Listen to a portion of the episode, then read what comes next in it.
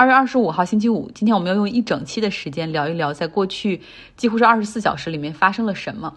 战争就这样开始了。不同于几年前的克里米亚，现在俄罗斯对于乌克兰的入侵是全面的。尽管普京一再强调只是为了保护东乌克兰的居民，但是大家可以来我的微信公号张奥同学，上面传了一张图片。你可以看到，俄罗斯的兵力真的是从四面八方开始进入乌克兰。按理说，如果你只保护东乌克兰的话，那么东乌克兰顾名思义在乌克兰的东部。但是你现在可以看到的是，那个图片中的爆炸进攻发生在各个方位。乌克兰的首都基辅位于乌克兰的中北部，比较靠近白俄罗斯。之前呢，白俄罗斯和俄罗斯搞那个军事演习，俄罗斯在那儿就顺理成章的哈囤积了三万多的兵力，而且有大量的武器部署在那儿，进攻基辅轻而易举。那距离白俄罗斯比较近的是切尔诺贝利这个地区。对，就是那个在一九八六年发生核电站反应堆事故，导致五十六人遭受巨量辐射当场死亡，六十多万人暴露在高辐射物质之下的这个地方。后来的解决办法就是用水泥浇筑起了一个巨大的石棺。在二零一六年的时候，一个新的石棺把旧的石棺进行了替代。这笔钱是呃来自于国际社会的出资。那目前呢，俄军已经占领了切尔诺贝利地区。这个地区指的是这个切尔诺贝利核电站附近大概一个三十二公里直径的无人区。假如说在交火的过程之中破坏了石棺，那么核废料继续泄露和暴露在空气之中，那将是多么可怕的事情！切尔诺贝利距离基辅仅有一百三十四公里。那早在地面进攻之前，俄罗斯就已经向基辅东部的一个城市。B l a v a r y 发起了导弹袭击。那乌克兰方面也表示说，现在俄罗斯的特种部队和空降部队已经十分的接近基辅。在南部，俄罗斯的部队从他们所占领的克里米亚已经过海登陆到了乌克兰的大陆，然后开始向各大主要城市进行进攻，包括奥德赛、赫尔松等等，并且控制了一些南部地区的港口。所以这一次俄罗斯对乌克兰的进攻不只是全方面的，而且是海陆空啊三军联合的。东部地区我们就不用提了，一首先他们是比邻俄罗斯哈，而且俄俄罗斯之前已经是成兵十几万在那边，而另外一方面就是顿巴斯地区本来就有那些亲俄武装，他们就趁着这个时机哈，跟着俄罗斯人扩大他们的势力范围。那普京究竟是要干什么？哈，至少从他在过去二十四小时里所做的事儿，你知道他昨天在电视上的那个讲话完全不成立哈。现在大家都在猜测他到底想做什么，比如说彻底吞下乌克兰，把它变成俄罗斯的一部分，还是说把泽连斯基的这个政府给换掉，用亲俄的政权取而代之？不知道，没有人知道他在想些什么。乌克兰总统泽连斯基表示说，这刺杀小队已经进入到基辅，而他就是这些人的目标。泽连斯基也发表了一个视频，哈，明显就是真的是一脸疲惫，好像一夜没睡，就穿着 T 恤就站在这个呃总统府的那个发言台前。然后他说，战争从开始到现在已经有一百三十七名乌克兰人丧生，其中包括军人，也包括平民。这就是战争的代价：家园被炸毁，家人被迫分离，死伤人数不只是统计数据，而是一个个生命以及他们背后的家庭。这两天在基辅，有数千人拖家带口，有的是开车，有的坐火车，有的乘大巴离开首都。很多人都担心双方的交火会在基辅发生。大多数人逃往的方向是乌克兰的西部，也就是靠波兰的这一边。那当基辅的防空警报响起的时候，有几千人进入到了地铁站，把那里当成防空洞。我也传了照片，大家来微信公号张奥同学上看一下。这些在乌克兰首都基辅所修建的地铁站，都是二战之后所修建的，所以它当时修建的时候就有这种防空洞的功能。但是相信很多乌克兰人都没有想到，真的有一天会来这儿避难，带着一家老小，不知道接下来该去哪儿，也不知道未来会怎么样。俄罗斯国内有超过三千人走上街头抗议俄罗斯对乌克兰的入侵，其中两千人在莫斯科的普希金广场集会，还有一千多人在圣彼得堡集会。那这种反战游行也遭到了干预，最终有七百三十五人被捕。在美国纽约时代广场上，乌克兰裔的人民和反战人士共同游行，反对俄罗斯对乌克兰的入侵。德国柏林的地标建筑勃兰登堡门更是打上了乌克兰的国旗的颜色，以表示对他们的支持。另外，有两千五百多人在勃兰登堡门前进行了反战游行。俄罗斯的资本市场。它的主要的指数在一天之内最大跌幅达到百分之五十，收盘的时候回到了百分之三十。那俄罗斯那些大的能源公司、铝呀、镍的那些寡头企业，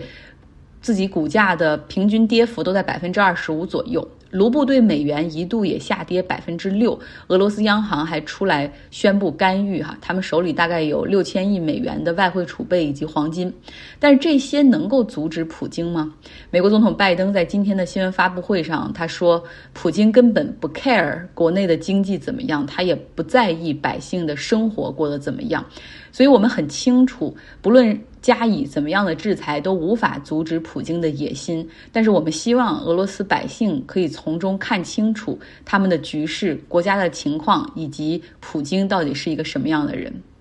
那今天呢？美国和欧盟以及一些盟友对俄罗斯。相继出台了第二轮的制裁，但是感觉完全的力道不足哈。比如说，美国这边提到了要限制对俄罗斯的技术出口，对俄罗斯银行加以制裁，对寡头以及他们的家人进行制裁。那另外呢，还把白俄罗斯的一些个人哈也列到这个制裁名单中，因为白俄罗斯也派兵参与了。那白俄罗斯的国防部长就在这个制裁名单上。所以你看到美国的这个制裁，既没有触及能源，也没有触及到之前我们讲的那个欧美工具箱里的那个金融系统的 SWIFT 联盟，就这个制裁真的是很平淡哈，没有太多的力度。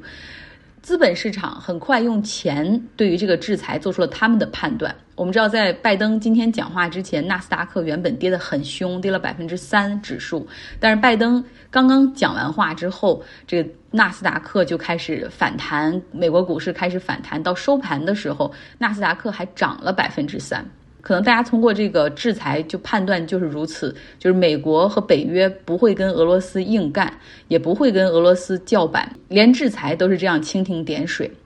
日本方面宣布将限制对俄罗斯的半导体出口，同时冻结部分和普京关系比较密切寡头的在日本的资产，但是也没有公布这个详细的名单。欧盟表示将出台第二波对俄罗斯的制裁，说将涉及到金融、能源、运输、签证以及寡头的资产，但是目前没有公布具体的。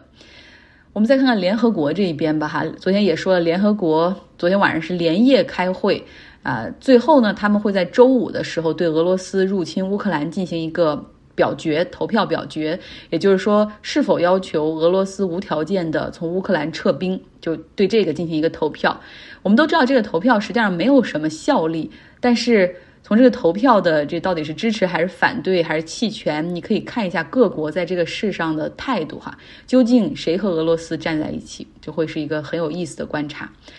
法国总统马克龙今天又是给普京打了通电话。克里姆林宫表示说，他们两个人进行了非常严肃且真诚的交意见交换。而这一天里面，普京还接到了其他的外国领导人电话，包括巴基斯坦、印度、伊朗。那至于美国人，他们认为现在完全没有必要和普京进行对话，这纯属浪费时间，因为从他嘴里得不到一句真话。记得吗？普京之前承诺马克龙说：“你放心吧，四月之前我们不会搞事情哈，我们会让欧洲有一个很平稳的四月。那你们法国也大选完了，然后各个国家有有几个主要国家的大选都结束了，到时候我们再说。但是一点儿没有遵守这个他之前许下的承诺哈。”之前我们还讲过，有一些欧洲的前政要，他们在俄罗斯的一些大的能源公司里面当董事会成员，拿着不少的高薪，然后还帮着俄罗斯在他们自己国家里进行这种政治游说。那今天有不少人选择辞职，包括前意大利的总理、前奥地利的总理、前芬兰的总理。等等，来以此表示对俄罗斯的抗议。但是我们说，就是其中最 high profile 的、最有名的那个哈，德国前总理施罗德，他并没有发表任何声明，也没有做出任何退出的举动。